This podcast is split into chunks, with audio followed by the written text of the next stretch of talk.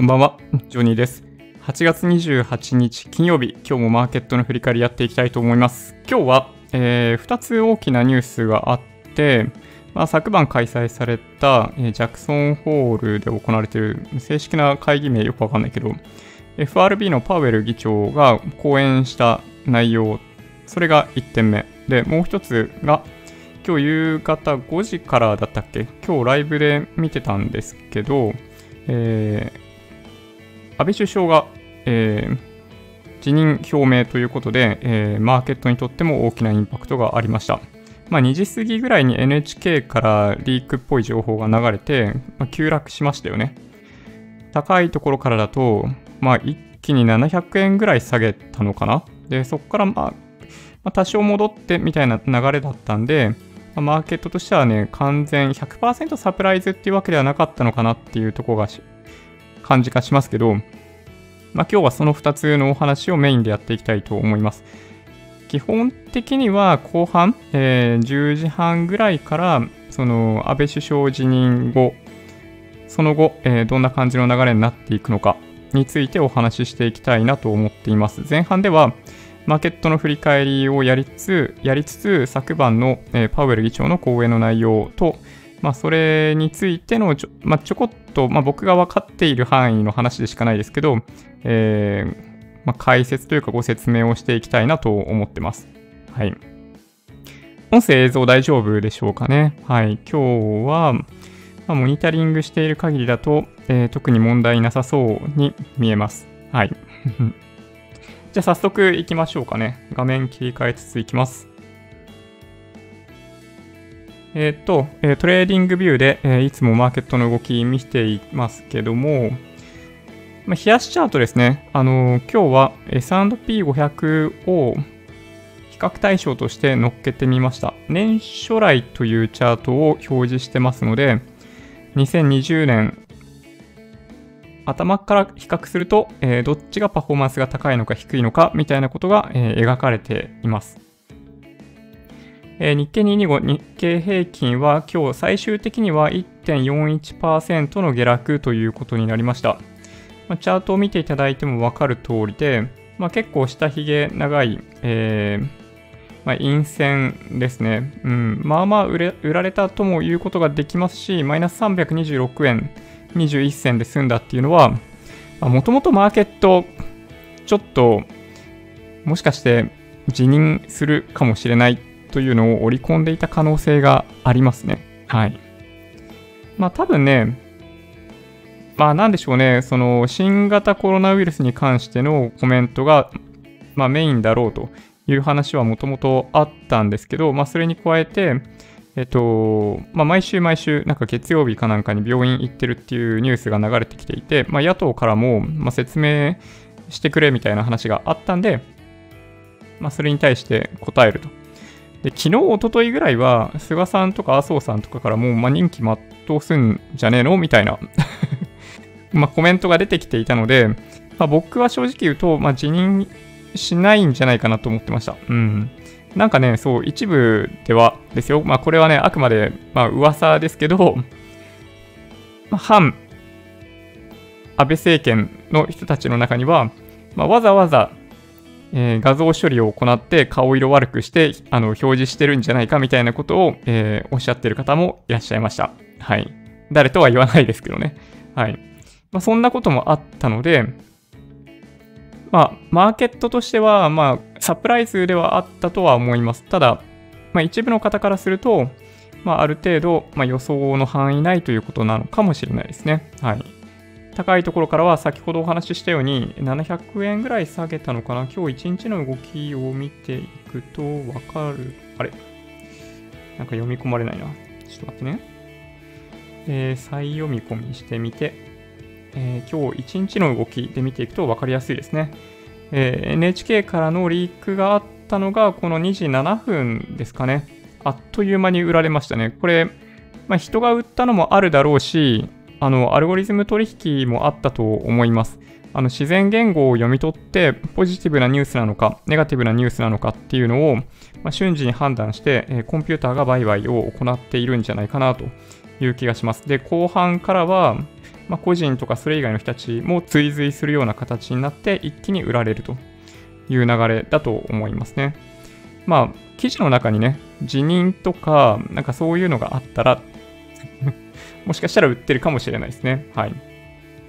で、今日はね、あの、まあ、昨日、まあ、アメリカが強かったということもあって、まあ、高いところで始まって、そのまんま、そうですね、プラス0.5%ぐらいで推移してたんだけど、まあ、そこから一気にドカンと下げて、でまあ、そこから、まあ、リバウンドとかもあって、最終的にマイナス1.34%みたいな感じでしたね。はい。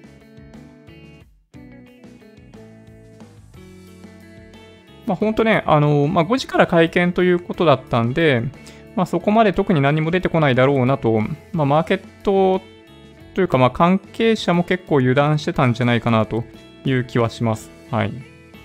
まあ、結果的には、うん、まあ、サプライズで、え、日経平均は大きく下げたということになりました。日経平均がマイナス 1. 何パーセント下げてるのに対してトピックスがマイナス0.68%なので、まあ、先物主導とかで、まあ、下げたみたいな局面、あのー、だったんじゃないかなという気はします。で、トピックス見ていくと、まあ、まあ、形的にはね、似たような感じなんだけど、下げ幅はそこまで日経平均ほどは大きくないという感じですね。まあ、どっちかっていうと、まあ、このチャートを見ていて気になるのは、えー、S&P500 との乖離がすごい大きいということの方が気になるところかもしれないですね。はい。ちょっとこれ表示外そうか。こっち。で、為替も同じように今日動いてまして、で株価に関しては結構リ,、まあ、リバウンドしたようなところがあるんですけど、まあ、為替はそんなに円安に戻ってきたような感じはなくって、105円68銭で今も取引されてますね。はい。ちょっと円高に行ったっきりみたいな感じです。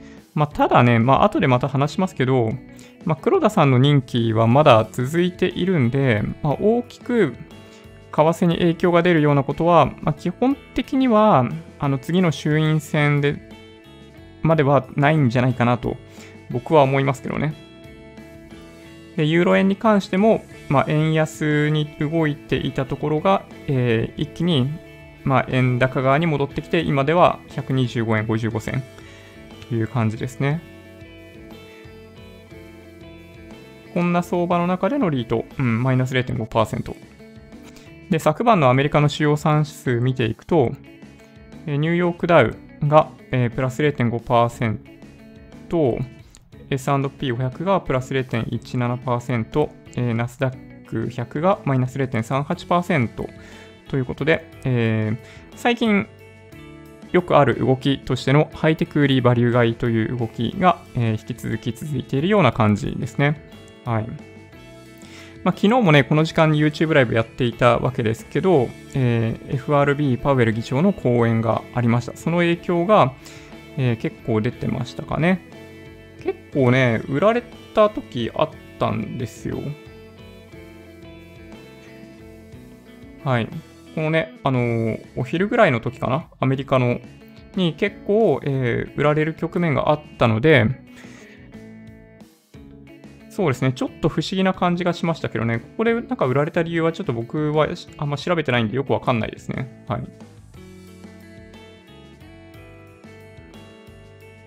まあ、そんな動きだったかなと思います。ちょっとね、この後、その FRB のお話はやっていきたいと思います。でビットコインに関しては、えー、昨日、まあ、ここ4日間ぐらいずっと変わってないですね。121、まあ、万円近辺ですね。で、ゴールドも、まあ、そんなに大きく動いていないような感じですね。はい。まあそうですね、ゴールドなんかは結構ね、影響を受けて、動いてきてもおかしくないような気がしますけどね、正直言って。うん。WTI の原油先物は43ドル27セントということで、まあ、引き続き43ドル超えですね。はい。まあ、というわけで、えーまあ、FRB のお話ししていきます。で、どんなお話があったかというと、どっから行けばいいかな。まあ、これね、あの、RSS リーダー使ってニュースピックアップどんどんしてってるんですけど、昨日の、そうですね、夜のタイミングで、えー、FRB のコメントが、えー、出てきてました。うん。ちなみにね、昨日の夜の新規失業保険申請件数は101万件ということで、まあ、横ばいみたいな感じですね。はい。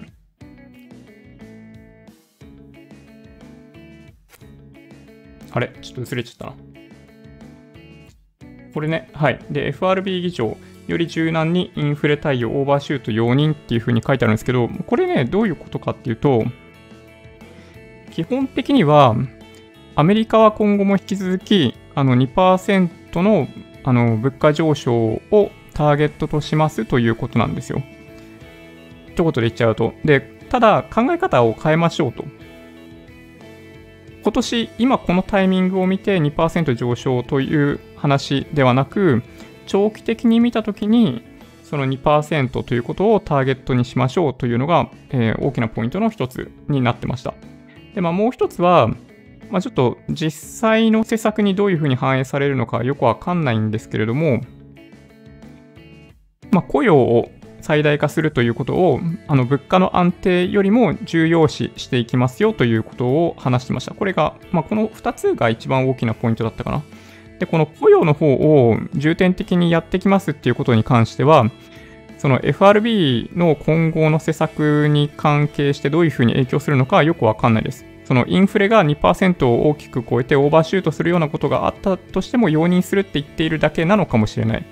で、それは雇用を最大化するということを目、雇用を最大化するということを最大の目標にするんだとしたときに、オーバーシュート、金利、金利というか物価上昇がオーバーシュートすることを許容するということを言っているんじゃないかなという気はしますと。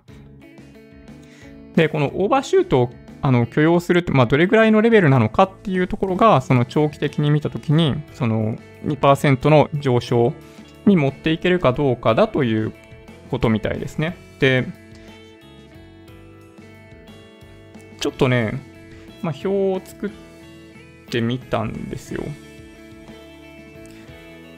もうちょっと大きくてもいいか。これね、何かっていうと、まあ、これ僕の理解ですよ。あの、間違ってたら、あの、多分誰かが訂正してくれるんで、それを期待しますけど、えっと、2019年、例えば去年ですね、このラインを、えー、100としたときに、2%ずつ上昇するという部分をベースラインとしますと。2%ずつ上昇すると100が102になって、来年21年になると104.04とかになって、あの、毎年毎年2%、1.02をかけていくっていう状況になります。で、これまでは単年度を見たときに2%上昇というふうに言っていたので、まあ、仮に今年この100だったのが、まあ、90になったとしたら、なったとしたらですよ。えっと、その後、あのー、2021年2%以上上昇してればいいということだったんですけど、もともとの理解はね。で、僕が、えーまあ、記事とかをいくつか読んで、えー、多分こういうことだろうというふうに、思っているのは、最終的にこの一番左側にあるこのベースラインって書いてあるところの数字に追いつくまで、あのー、2%を超える物価上昇が続いても許容するということだと思います。これってね。なので、例えばこの例でいくと、これまあ一番右のやつあるとややこしいかもしれないですけど、例えば2020年に90みたいなことになっていたんだとすると、そこからベースラインのところに、例えば2030年までに追いつこうと思うと、4%, の物価上昇がなければ2030年までに追いつけないんですね。このベースラインになっているところの数字を超えるのに、これ、いつまでだ ?2027 年までかかっちゃうって感じですね。この4%の上昇だと。で、これまでは、例えばその4%の上昇みたいなところは多分許容できないっていう話があったんだと思うんだけど、今回に関しては、えー、それを許容して、このベースラインに対してあの追いつけるようにあの物価上昇していけるような、えー、金融政策を取っていきますよということだと思います。はい。これちょっと、なんか、わかりにくいですよね。なんか平均インフレ目標っていう用語を使っているメディアもあれば、なんかね、違う言い方をしてるメディアもあったんですよね。なんかどういう説明の仕方をするのが一番わかりやすいのかっていうのはちょっとね、今よくわかんないんで まあ多分メディアとしてもなんと一言で説明すべきかっていうのはね、あの考えてるところだと思うんだけど、あのまあ、今お話ししたような内容で、金融政策を今後、決定していくということでした。まあ、だと思うよ。で、まあ、もともと懸念されていたことが何なのかっていうと、まあ、先日の FOMC でパウエルさん、まあ、実はそこまでハト派じゃない。そこまで必要以上に金融緩和し続けたいわけじゃないんだよねっぽいことを、なんかコメントとして言っているような側面があったんで、まあ、かなり警戒されていた感じですね。だから、まあもちろん安倍首相の辞任もそうだったんですけど、あのー、FRB のコメント、パウエルさんのコメントに関しても、マーケットからすると、ちょっとしたサプライズだったと思います。うん。どっちかっていうと、あのー、そんなにハト派じゃないどころか、あの、超ハト派だと思いました。うん。で、さっき言ったように、そう、一回、なんだろうな、そのベースラインに追いつくまでずっとオーバーシュートしてても構わないっていう考え方でいくんであれば、まあ、結構高い物価上昇、インフレ率になっても許容するということになる可能性があるので、まあ、これが意味するところは、えー、まあ、資産バブルですね。はい。2021年ぐらいまでは、まあ、ずっと今の金融政策は少なくとも続けられるというふうに言われていて、で、その後、まあ、どういうふうな形で出口戦略取るのかっていうのが今はちょっとよくわかんなかったんだけど、まあ、今回のあのパウエル議長の、えー、発言の内容を見ていくと、まあ、そんなに急に引き締めるようなことはしないと。さっきの表であったようなベースラインに追いつくまでに数年おそらくかかるんで、それぐらい時間的な余裕を見て、あの引き締めをその時に行っていくという感じかなと思います。はい。まあ実際、ちょっとね、どういう風になっていくかわかんないんだけど、まあ FOMC で出てくるコメントを引き続き注視するということぐらいしか、まあ基本的にはできないかなと思いました。うん。まあそんな感じですかね。ちょっと分かりにくかったかもしれないですけど、まあそういうことだろうと 思いました。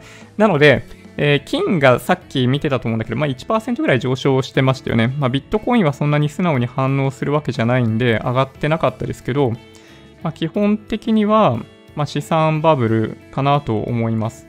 はい。まあ、金を買うのか、まあ、コモディティ買ってもいいですし、もちろんね。あの僕は持ってないですけど、コモディティ買ってもいいですし、株とか買ってもいいと思います。はい。まあ、ただ、まあ、さっきお話ししたように、まあ、資産の上昇っていうのが今後も引き続き続く可能性が高そうだなと個人的には思いました。はい。じゃあね、そうしたら、えー、それ以外のニュースもね、行ってみましょうかね。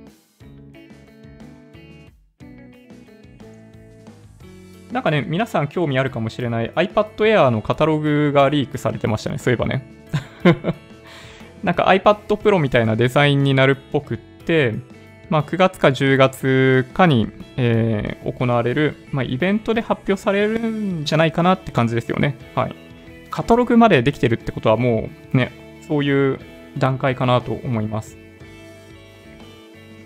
あとは、まあ、アメリカの4、6月 GDP 改定値出ていて、まあ、ちょこっとだけ修正されてましたね。あの、プラス方向に修正されてました。まあ、ただ、あの、小幅ですね。で、あとは、みんなびっくりしたかもしれない、えー、大坂なおみ選手、えー、ボイコットを撤回したそうです。うん。なんかね、一貫性がないように見えるかもしれないんですけど、なんか大会側で、大会そのもののスケジュールを全体的に変更をしていたみたいですね。で、大会としても、その、あの差別問題に対してしっかり対応するみたいなことを、えー、やるということを言ってるんで、ボイコットを撤回ということらしいです。ちょっとね、僕はよくわかんないんだけどね。うん。はい。あとはね、そうだな。昨日ね、スッツ市、スッツ市かな？スッツ町かな？わかんないけど、の話しましたよね。核のゴミの話ね。えっ、ー、と、あとは、えー、アメリカに上場している中国企業の監査、中国が、えー、情報案提示ということで、なんか僕これ全然知らなかったんだけど、中国企業はアメリカの企業と同じような条件でファイナンシャルレポートを今現状出してないらしいですね。これ僕よく知らなかったんだけど、そうらしいんですよ。なんかね、前ちゃんとね、記事読んどけばよかったんだよね。だからね、そう、トランプさんが、なんかもう上場廃止にするぞって脅しをかけた時があったじゃないですか。あれの背景がそういう理由だったらしいです。中国の企業が、そのアメリカの企業と同じような基準で、あの、会計、監査を行ってないという話があったんで、あの、当時で激おこだったみたいですね。で、あとは、えー、これ、ウォルマートの話したかな？昨日したかな？したよね。ウォルマート、えー、ウォルマート、マイクロソフト連合と、オラクルと、あとまあ、ツイッターはもう諦めたのかな？で、あとソフトバンクグループがちょこっと、ね、あの、参戦しようとしている感じ。うん。まあでもなんかすげえ金額で売るよみたいな話になってますけどね、これどうなるんですかね結構気になる。はい。で、なんかね、あの、FRB のパウエル議長の講演の後に、あの、ダラス連銀の総裁が2.5%ぐらいまで容認するよみたいなことをなんか一人で勝手に言ってますけど、まあ、これはちょっとよくわかんないですね。はい。どっちかっていうと、まあ、高派コメントかなっていう気がします。はい。そう、だからね、全体的にその FRB 絡みのね、ニュースがちょっと多かったかな。で、結果的には、そうそう、160ドルぐらい高くなって終わったみたいな感じかな。アメリカのギャップ、5月、7月、既存店売上高13%増、オンライン販売好調とかね。はい。まあ、日本の場合ね、ユニクロがオンラインがかなり好調とはいえ、あの全体で見たときには売り上げが減っているっていうところを見ると、やっぱり EC 化率が高いアメリカはいいですね。はい。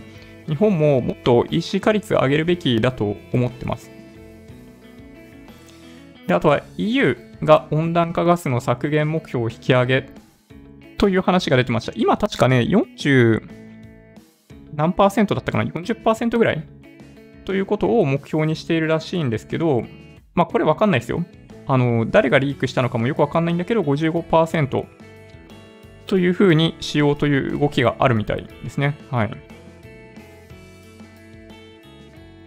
あとはね、あ、そうそう、これね、アメリカの中古住宅販売制約数、7月は2005年以来の高水準ってことで、あの、グラフがあったんですけど、いや、すごいですね。うん、めちゃめちゃ高い。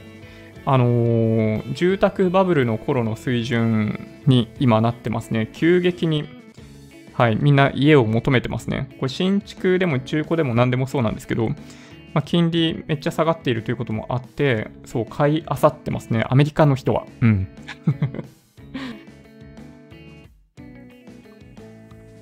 そうですね。あとはね、そう、中国がミサイルぶっ放したでしょ？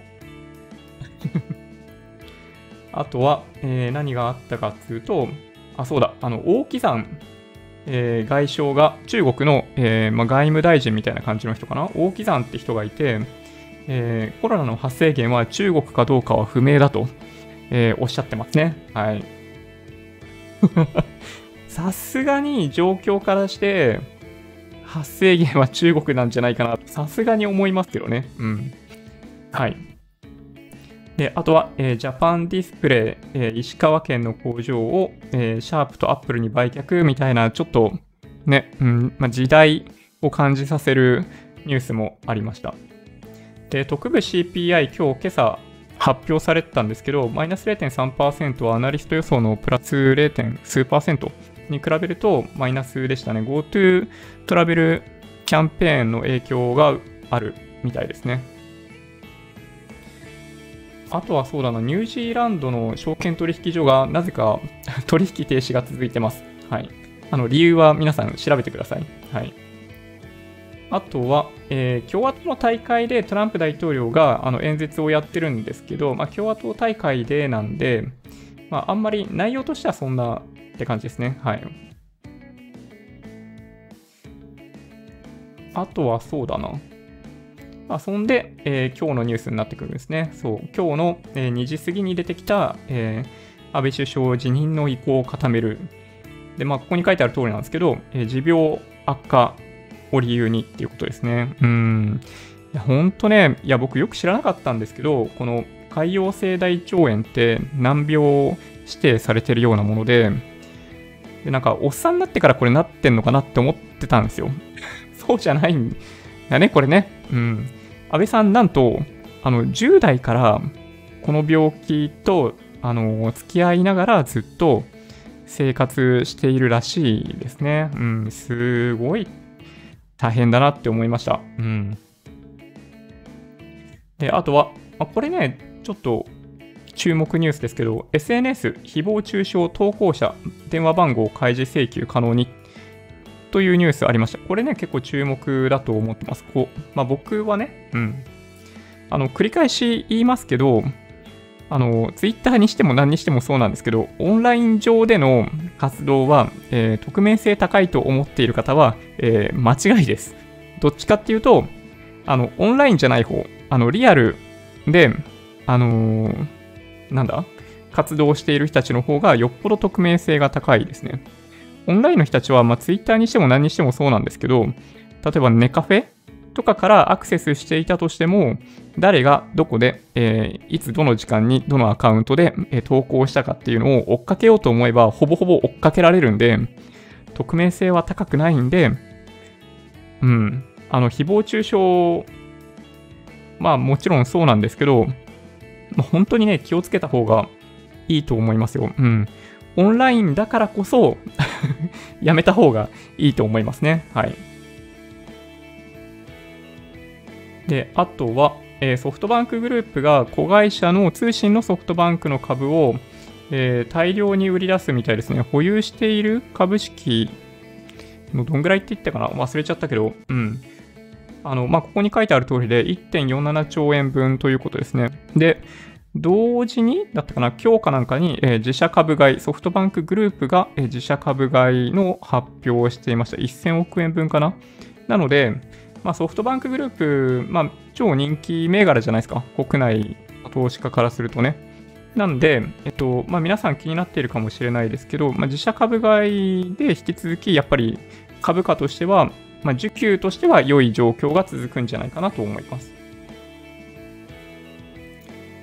あとはそうですね、ドロドロしているオートヤホールディングス、コロワイドの件とかね。はい。そうですね、安倍さんの話が多いかな。うん、石破さんとかね、名前上がってますよね、今回ね。はい。そうですね、そんな感じかな。あ、あとこれね、最後。マツダ。7月の世界販売が13%減ですね。国内欧州で回復鈍鈍いということなんですけど、まあ、13%減で、まあ、とどまっているというふうに、まあ、見た方がいいんじゃないかなという気がします。個人的にはね。はい。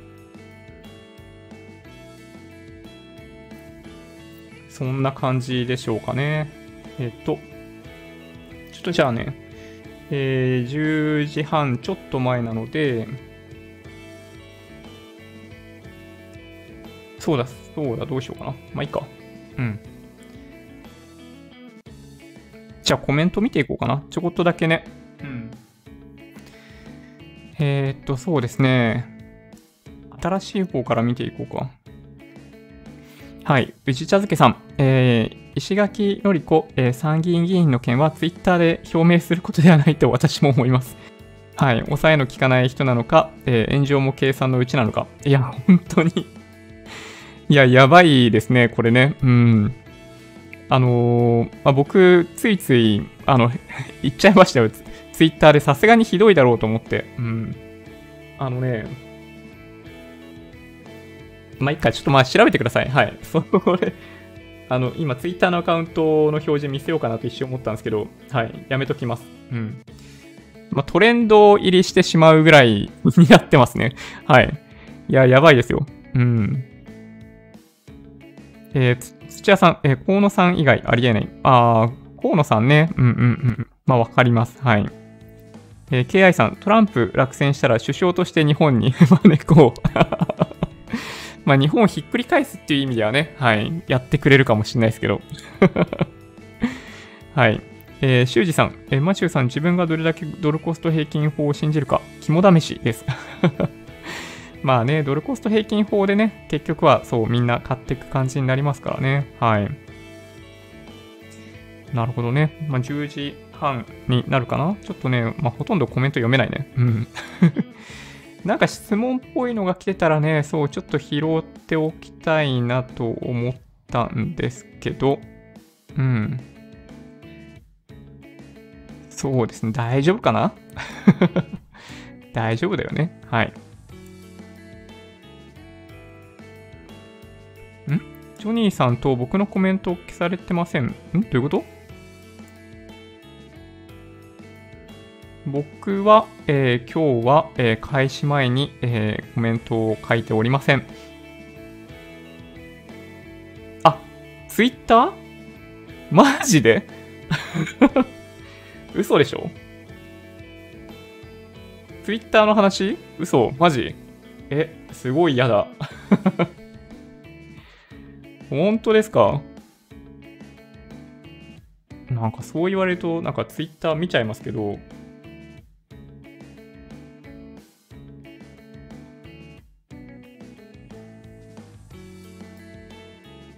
あ、本当だ。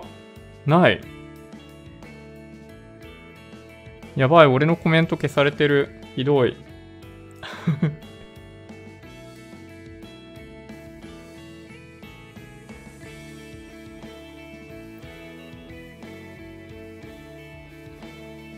いやー。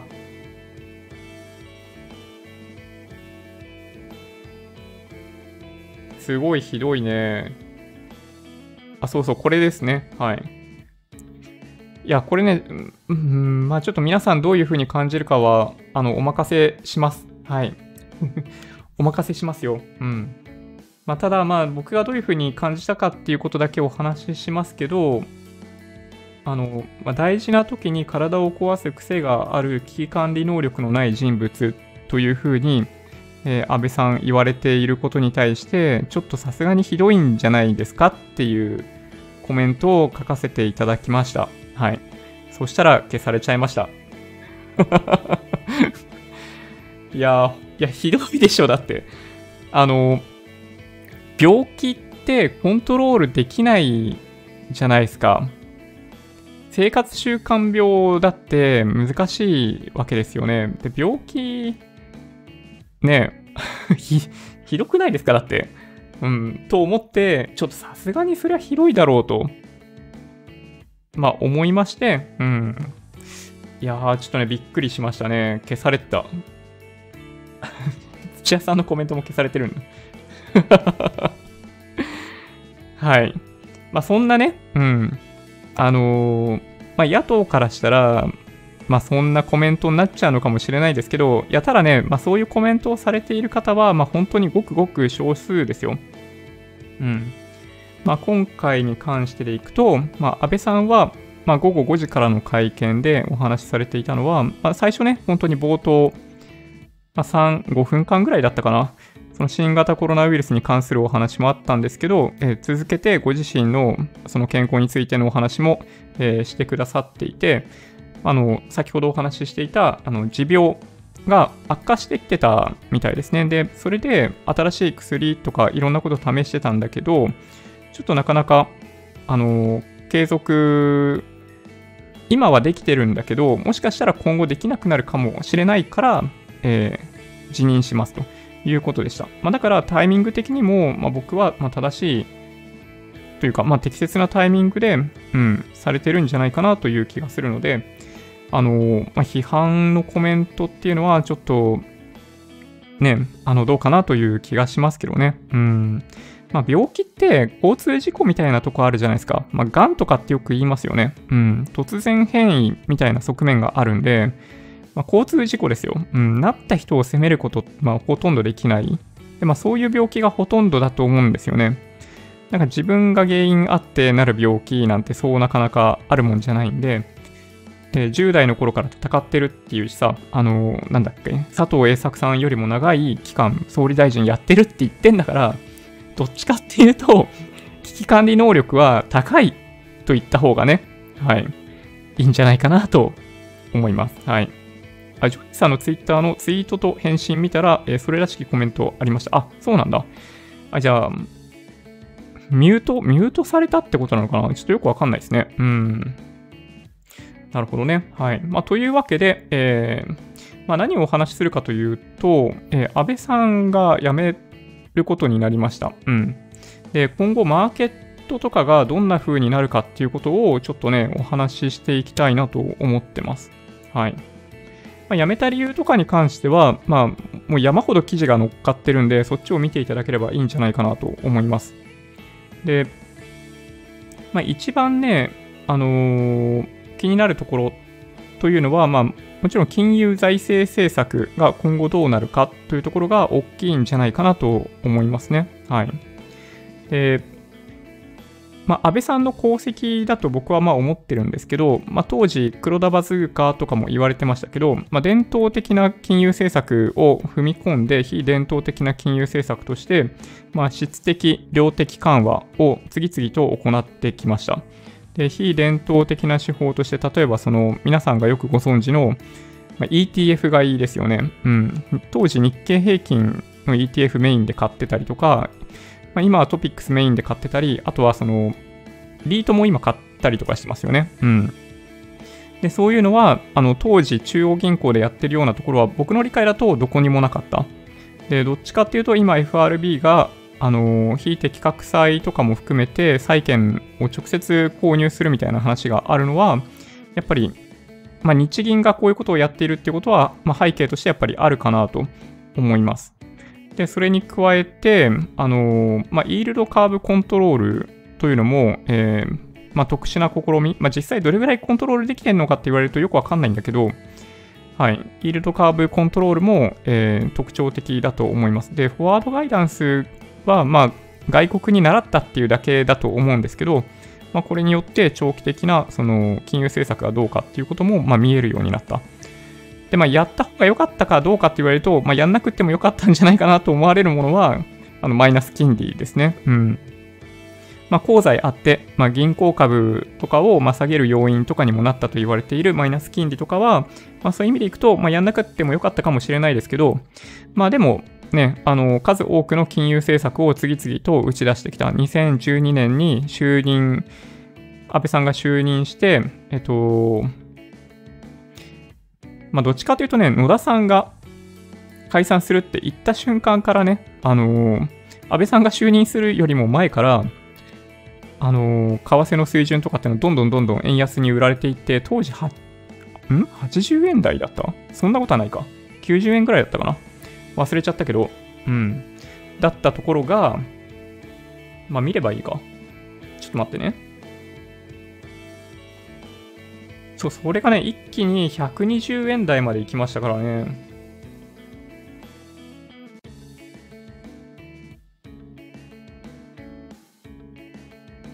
えー、っとですね。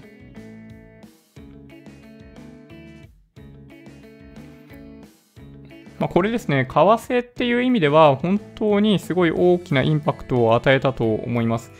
このちょっと広告が出ているところの、あの右隣ぐらいのあたりが、あの、野田さんが、解散するよって言ったところですね。で、そこから安倍さんが就任するよりも前に、為替はもう、為替と株はもう勝手に動き始めていて、えっと、これ、やっぱ80円ぐらいだったんですね。うん。米ドル円80円ぐらいのところから、えー、120円を超えるようなところまで、はい、ドル高円安が動きました。これがね、本当にマーケットとしては極めて大きくって、まあ、ただね、まあ、僕としてはちょっと後悔ありますよ。うん。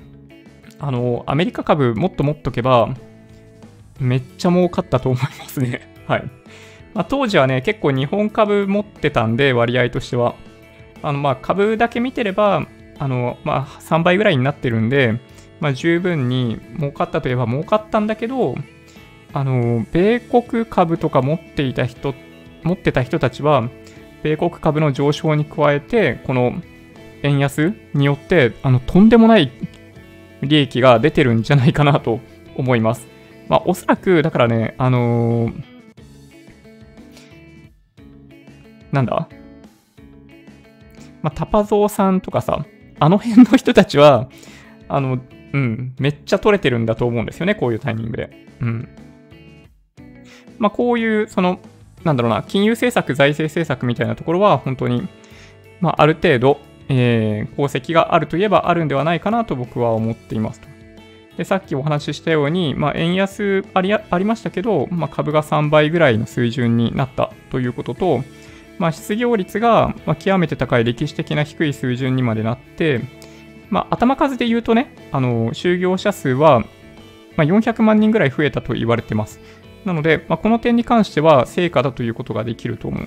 で、あとはま外交、貿易関係でいくと、TPP11 とかね、まあ、これはアメリカ抜きになっちゃったけど、まあ、それでも、あの、他の国との交渉に TPP11 があのベースラインとして使えるようになったんで、非常に良かったと思ってます。で、EU との EPA 結んだしょ？EU との EPA があるおかげで、イギリスとの EPA も結べそうじゃないですか。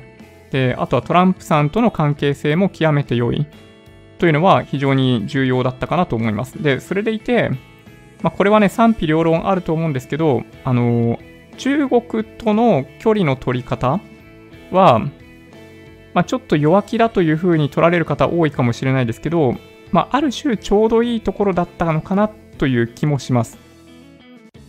まあ、理由としては本当簡単で、米中問題でバチバチやってる時に、あの、アメリカ側に明確につくような形でもなく、中国にあの強く寄り添うわけでもないというスタンスは、まあ、極めてあの経済とかマーケットみたいな観点でいけば良、まあ、かったかもしれない。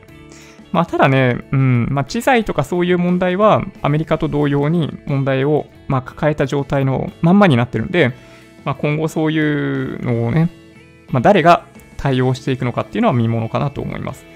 で逆に言うと、あんまいけてなかったところも結構あって えっと、消費増税2回やったね。うん。で、まあ1回目はまだね、いいとして、2回目、去年の10月にやった消費増税はマジでいらなかった。うん。マジでいらなかったし、やめるんだったら、あの減税してからやめればって思ったりするぐらいですね。はい。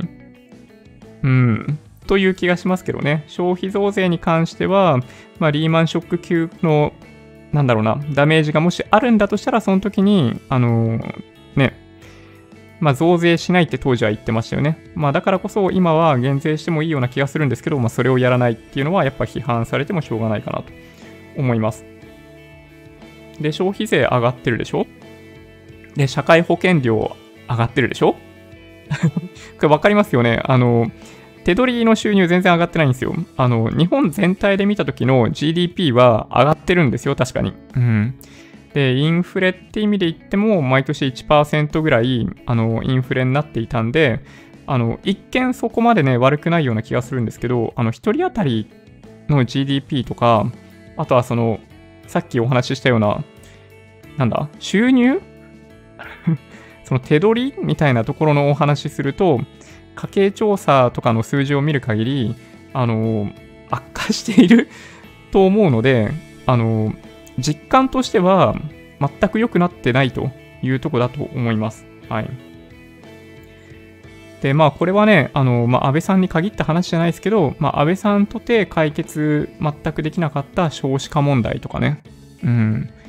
これもう、そのまんまになっていると言っても、うん、いいんじゃないかなというぐらい、まあ、対応としては微妙だったと思います。はい。まあ、ただね、あの、まあ、成果が全くないような人ではないので、まあ、僕、まあ、僕はじゃないですよ。あの、マーケットとしては、あの、ベターな選択肢だと思ってるんですよ。で、今日のマーケットのリアクションはまさにそれだと思いますね。安倍さんがベストじゃないのはみんな分かってるんですよ。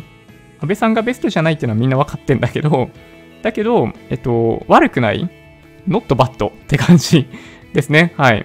ベターな安倍さんが辞めるっていうんで、あの、ネガティブな、えリアクションをしたっていうのが まあ、実際のところなんじゃないかなという気がします。はい。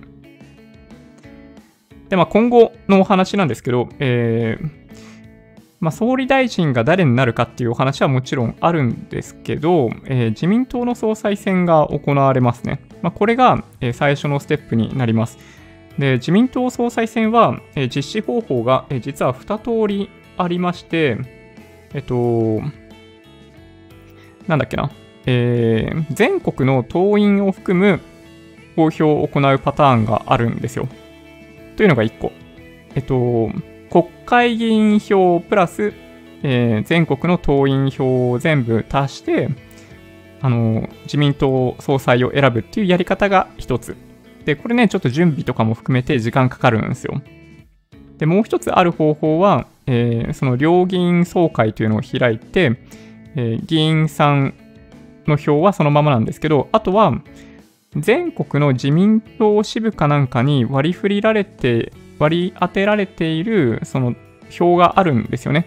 で、その、要するに党員全員の投票じゃなくって、その、支部の代表の人かなんかが投票するみたいなやり方でやるのがあるみたいですね。こっちだと比較的、なんだろうな、短時間で総裁選実施できるということらしいです。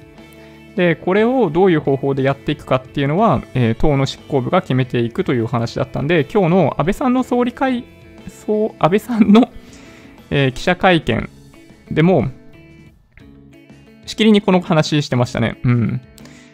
最初の話の中にもそれ言ってたと思うんだけど、誰か質問してる人いましたね、さらにね。うん。はい。まあ、なので、えー、基本的には、まあ、どっちかを選ぶことになるんですけど、まあ、これ僕の勝手な予想ですよ。想像ですけど、その、今2つ挙げたうちの後者、両議員総会をメインにした、えー、その投票による総裁の選出っていうことを行うんじゃないかなという気がします。はい。まあ、理由としては、まあ、この新型コロナウイルスの状況とかもあったりするんで、時間かけてやってらんないっていうのが背景として、背景としてあると言いながら、まあ、言い訳としてそうするっていう感じじゃないかなという気がします。過去、結構こういう方法で決めてきていて、あの、批判もあるんですよ。うん。多分ね、前回安倍さん辞めた時もそうじゃないかな。福田さんなった時もそうだし、福田さんが辞めて麻生さんになった時とかも多分そんな感じじゃないかな。うん。みたいな背景が、えー、あるので、まあそういったことが期待される、まあ期待されるっていうのは予想されるんじゃないかなと思います。で、いずれにしても、今の、あの衆議院って、えー、来年終わりなんですよ。どっちにしてもね。そう、だからもしかすると、そこで選出された自民党総裁が、えー、総理大臣になって、衆議院議員を、衆議院選を、えー、戦うことになります。もしかしたら今年かもしれないし、あの、来年かもしれない。来年のどっか、もしくは、あの、オリンピックの後ぐらいまでいけんのかな？とかかもしれない。うん。まあ、だけど、やっぱりそういう意味でいくと、今回選出される自民党の総裁っていうのは、まあ、次の選挙を見越してということになってくるかなと思います。はい。で、まあ、これでね、うん。まあ、だから短期的に終わっちゃうかもしれないんですけど、まあ、大体ね、名前が上がっているところを言っていくと、えー、官房長官務めていた菅さんとか、で、まあ、年齢的にも今回が最後のチャンスなんじゃないかと言われている石破さんとか、まあ、あとは、まあ、岸さんとか、えー、まあ、あとはそう、あのまあ、河野さんとかですね、あの、最初の方でコメントいただいていた河野さんとか、まあ、その辺が候補として言われてますかね。あの、野田さん、野田聖子さんとかそういう人たちの名前も上がってますけど、まあ、あんまり現実味はないかなという気がします。なんかね、人気投票すると、あの、小泉さんの名前とか上がってくるんですけど、えー、ちょっとないですね、それはね。しばらく寝かせる必要があると思いますね、小泉さんに関しては。うん。ちょっとね、あの、直近での、まあ、対外的なコメント、あの、ポエムとも言われていた部分が、どうしても印象として残ってるんで、しばらく寝かせるんじゃないかなと思います。はい。まあ、というところがあるんで、えー、誰になるかはわかんないんですけど、えー、短期政権になる可能性があるという感じですかね。はい。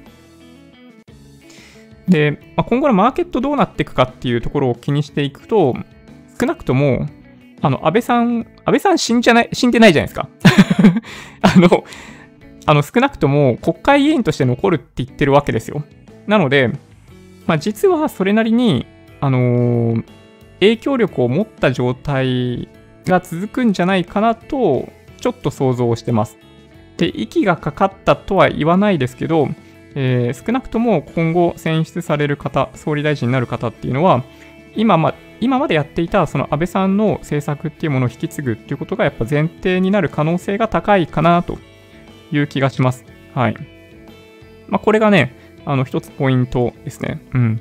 なので、来年の衆議院選挙までは少なくとも今と同じような政策が続けられるというふうに考えられるため、マーケットとしては大きく動くということはないかなと思います。はい。まあこれ勝手なね、僕の予想だけどね。で、ただ、あの、個人的な意見で言うと、自民党内のこうそういったその名だたる候補者みたいな人たちを横にザーッと並べてみると、非常に残念なんですけど、えっと、よくわかんないんだけど、財政緊縮派が多いですね。うん。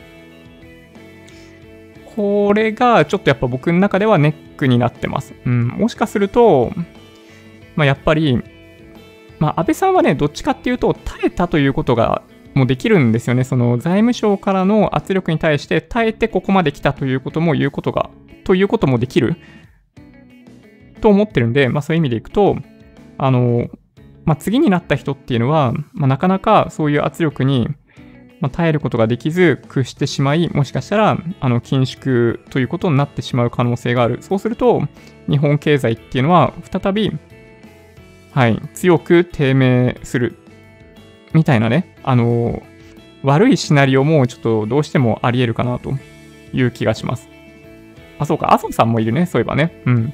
麻生さん副総理なんで、そういう意味でいくと、まあ、短期政権で、えー、その次の衆院選までみたいな感じでいくと、そう可能性は大ありじゃないかなという気がしますね。うん。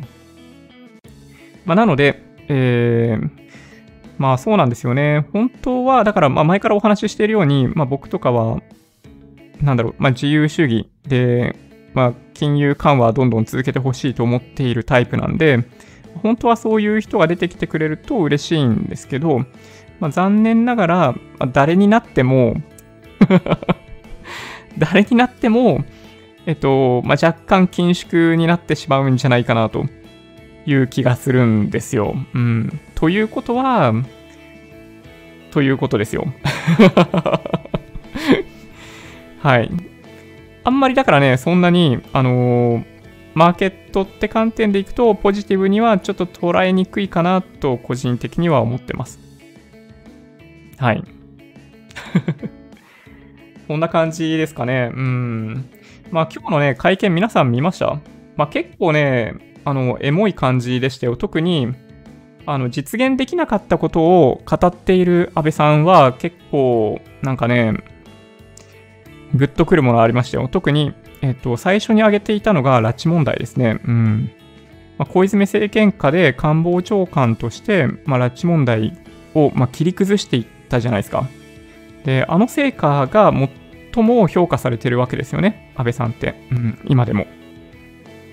で、それを考えれば、そう、安倍さんの時に、ね、拉致問題を完全に解決するということが、まあ、できたら本当にね、良かったんだと思うんだけど、まあ、それができなかったことが、まあ、痛恨の極みみたいなこと言ったかな。うん。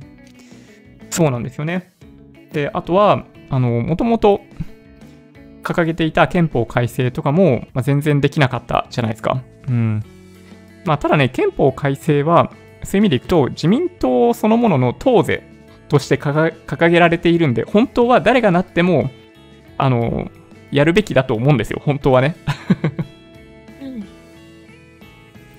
そうですね、そんな感じかな。そう、やっぱね、そのね、拉致問題のところの話に関してはね、聞いてて、ああ、悔しいんだなって思いましたね。うん。はい。そんなとこですかね。ちょっと皆さんのコメント見ていこうかな。うん。新しい方から、えー、ちょっと古い方に、えー、遡る感じでいきます。えー、不滅の麻生閣下は、えー、どんな批判にも対応できます。えー、順当に、えー、つなぎ役にはふさわしい。そうですね。時間稼ぎにはもってこいです。海外にも知られてます知られてますし、政策は、うん、点々点。うん、若干ね、そういうとこありますけど、まあ確かにね、まあ誰も、反対することはできないんじゃないかなという気はします。うん。はい。はい。えー、財務省の、うん、やしな。はい。麻生さん出馬しない。あ、そう言ってるんだ。なるほどね。そうなんだね。そうか、そうか。麻生さんって今、おいくつなんだろうね。そろそろね、いい、ね、年齢なんじゃないかなという気もします。財政緊縮派は本当に意味不明財政緩和だけでも維持してほしい。金融緩和だけでも維持してほしい。そうですね。いや、本当そうですよね。景気が本当良くなって若干インフレ気味、インフレ気味っていうかその、まあ、若干バブルっぽい状態になってから引き締めればいいじゃないですか。そっからでも遅くないですよね。うん。だからもう積極的にね、あの、規制緩和、構造改革しながら、えー、お金ジャブジャブ投入して、新しい産業が生まれてくるのを、ちょっとやっぱね、見守ってほしいですね。はい。そうなんですよね。そうそう、安倍さんですら、安倍さんでさえ2回消費増税した。そう。そうなんですよ。決してね、安倍さん本人はそこまでね、消費増税に前向きではなかったんじゃないかなと僕はそう思ってるんですけどね。いや、ほんとね、どうなんでしょうね。はい。党員になっとけばよかったかな。急いでなっちゃう？そうですね。誰がやってもベストではないでしょう。そうなんですよね。うん。まあ今はね、でもそういう時代なんだと思うんですよ。うん。まあ誰がやっても、まあなかなかね、あの、180度ひっくり返るみたいなことはさすがにないかなと思います。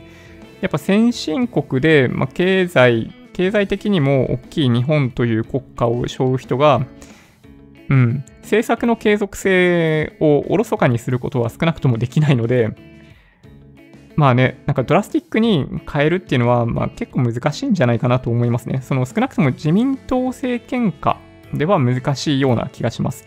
来年の衆院選ね、そう考えるとちょっと楽しみですね。うん。石破さんテレビ出まくってる。選挙活動みたいなもんですかね。はい。そうですね。マスコミが一番に押す人は一番操り人形になれる人ですよ。誰の、えー、どの国の操り人形になるんでしょうね。えー、意見や批判やと総理は全く立場が違う。そうなんですよね。まあ、ずっとね、その、まあ、菅さんとか官房長官やったりとかしてたんで、官房長官の名前を挙げる方多いんですけど、まあちょっとそれも違うんじゃないかなと僕思うんですよね。だからね。はい。1日でいいので、えー、ドル円101円ぐらいにならないかな。そしたらまたドル転します？うん。そうですね。はい。5月に給付金で、えー、投資デビューしたんですが、想像以上に上がっててビビってるんです。いいですね。嬉しい悲鳴ですね。うん。いや、今年ね、タイミングがあった人は結構利益出てますよね、きっとね。うん。いや、本当に。今年から始めた人ってね、ほんといいタイミングだと思うんですよ。うん。そうですね。マスコミが石破さん一番支持があると報道。なるほどね。いや、恐ろしいな。ねえ、ほんとね。うん。SP500 って売るもんじゃないでしょ。上がっていくのになんで売るの？うん。まあね、長期的にね、上昇していくんでね、いいと思いますよ。なんかね、さ最近、まあ、今日ね、本当はね、あの、まあ、安倍さんのニュースがなければ話そうかなと思っていたのが、あの、ちょいちょいね、聞かれるんですよ。あの、なんで金とか買わないんですかって質問されるんですよね。うん。で、まあ、これね、あのー、まあ、投資なのか、資産を保有するのかみたいな感覚の違いと、まあ、それ以外にも上昇率、過去の上昇率みたいな観点で言っても、まあ、必ずしも金じゃなくてもいいんじゃないかなというのはあったりしたんで、うん。まあ、そういう話をしようかなと思ったんですよね。で、その比較対象となっているのが、実はやっぱね、そう SP500 なんですよ。SP500 はね、本当にね、長期間にわたって高いパフォーマンスを維持していて、まあ、最近だとね、ナスダック100とかに注目されること多いんですけど、はい。やっぱね、ベースラインとして考えるべきは SP500。ね、金の投資もいいと思うんだけど、やっぱね、長期間って意味でいくと、やっぱ SP500 の方がいいんじゃないかなって思ったりもするんですけどね。はい。そうですね。うん。こんな感じですかね。もう11時になっちゃうんだ。ちょっとね、また新しい方のコメントいきますけど。うん。そうですね。麻生さん79歳。79歳か。なるほど。そういうことなんですね。ああ、そういう背景があるんですね。出馬しないっていうのはそういうことか。うん。まあそう考えるとね、バイデンさんやばいね。あの、まあトランプさんも、え、78歳とかだったっけ？ね、十分ね、あの、じじいもいいとこですよ。なるほどね。はい。そうですね。ね、安倍さん元気になったら外務大臣やってほしい無理だろうな。うん、ちょっとね、さすがに無理かもしれないですね。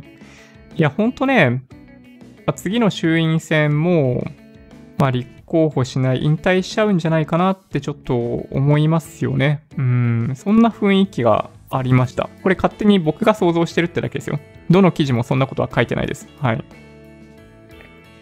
そうですね。バーンと経済成長してほしい私の青春はデフレとともにあった。ああ、僕もそうですね。うん。なんかね、親の世代、いわゆる段階の世代の方々って、そうバブルを経験してるんですよね。そう、イケイケゴーゴーみたいな、バブルへゴーの映画見るとね、ちょっとびっくりしますけど、まあね、値段下がって、上等みたいな世界観で僕も育ってきてるんで、まあ、ユニクロとかね、そう、ニトリとか、ああいう企業、ね、全盛期なわけですけどね。やっぱりね、2%かもうちょっとぐらいの物価上昇と、やっぱ経済の拡大っていうことをやっぱ期待します。はい。そうですね。新総理、えー、誰でもいいけど、香港の、えー、経済層を引っ張ってこれないかな。ああ、それはね、確かに僕もちょっと思いますね。あの、まあ、逮捕された方もいらっしゃるじゃないですか。船で脱出してね あの、要するに、まあ、知識人が出ていこうとしてるんですよ、香港から。で、良い人材を、まあ、取ってくるチャンスなんじゃないかなと僕も思いますね。はい。うん。そういう感じかな。はい。お3月中旬頃に、え、こちらのライブを見たりして、そこから SP500 積み立て開始してうまうまでした。いやー、素晴らしい。おめでとうございます。はい。いいですね。景気のいい話は、なんかね、はい。見てて気持ちがいいですね。うん。はい。ジョニーさんは IT バブルトラウマ、IT バブル経験してないですね。はい。非常に残念なんですけど、そうなんですよ。はい。まあ、80年代のいわゆるその土地のバブルも経験してなければそうあの就活を行ったのは IT バブルが弾けた後ですね。2003年に就活を行っていたんで当時日経平均は8000円を割れてました。はい。もうまさに就職氷河期世代ですね。そう。まあ IT 企業に入ったら IT バブル経験した人がいて、なんかすごい車持ってるとかね、あのマンション持ってるみたいな人がゴロゴロいました。うん。いや、いいなって思いました。はい。ただの嫉妬ですね。うん。はい。そうなんですよね。ああ、そう、そろそろね、そう、お時間なんですよね。はい、11時。ね、延長したい気持ちも山々ですが、ロスタイムはわずかということで、えー、行かせていき、ま、いただきます。はい。そうですね。はい。そんな感じでしょうかね。えー、今日は、えー、マーケットの振り返り前半でさせていただきました。後半では、えー、安倍さん、安倍首相辞任のニュースに関連した今後の動きについてもお話しさせていただきました。前半では特に昨晩行われていた FRB パウエル議長の講演の内容ですね、その平均インフレ目標というものがどういう形で、えー、まあ、どういったものを、まあ、ターゲットに、えー、どういう金融政策を彼らが今後やっていくのかっていう話。まあ、具体的にね、なこういう政策をやっていくっていうのはよくわかんないんだけど、あのターゲットとしているものが何かっていうのは分かってちゃうよね、多分ね、みんなね。はい。平均インフレ率はなので、単年度での2%上昇ではなく、長期的なベースライン上に戻っていける、その2%上昇に戻っていけるように、えー、今後に関しては、物価が上昇しなかったことがあれば、2%以上の物価上昇を許容すると。まあ、オーバーシュートという言葉を使ってましたね。はい。まあ、そういうのがあるんで、えー、資産バブルっていうのが今後も継続するんじゃないかなと思っていますと。はい。まあ、通貨安くなると思うんだけどね。だからね、うん。はい。で、もう一つは、えー、後半ですね。後半30分間では、安倍首相辞任のニュース取り上げましたけど、はい。まあ、皆さんね、いろいろ考えるところあると思います。で、実際に誰が次のね、あの、自民党総裁に、えー、次の総理大臣になるかよくわかんないんですけど、まあ、総裁選開催には2つの方法がありますよと。で、何人も名前上がってますけど、まあ、誰がなるかはわかんないですね。で来年の、まあ、今年ないし来年の衆院選までの短期政権になるかもしれないという前提で見ていただくといいんじゃないかなと思います。株式市場とか、えー、マーケットっていう観点でいくと、基本的には、この後バトンを受け取る首相に関しては、えー、これまで安倍さんがやってきた政策を継続するということにおそらくなると思うので、えー、短期的にマーケットが揺さぶられるっていうことはおそらくないんじゃないかなというふうに思いますが、その来年の、その来年か、今年ないし来年の衆院選のタイミングで、えー、また別の方がもしかしたら総理大臣になって、これまでとは違う方向に舵を切っていくこともあり得るので、それを注意するべきなのかもしれないですね。はい。という感じでしょうかね。はい。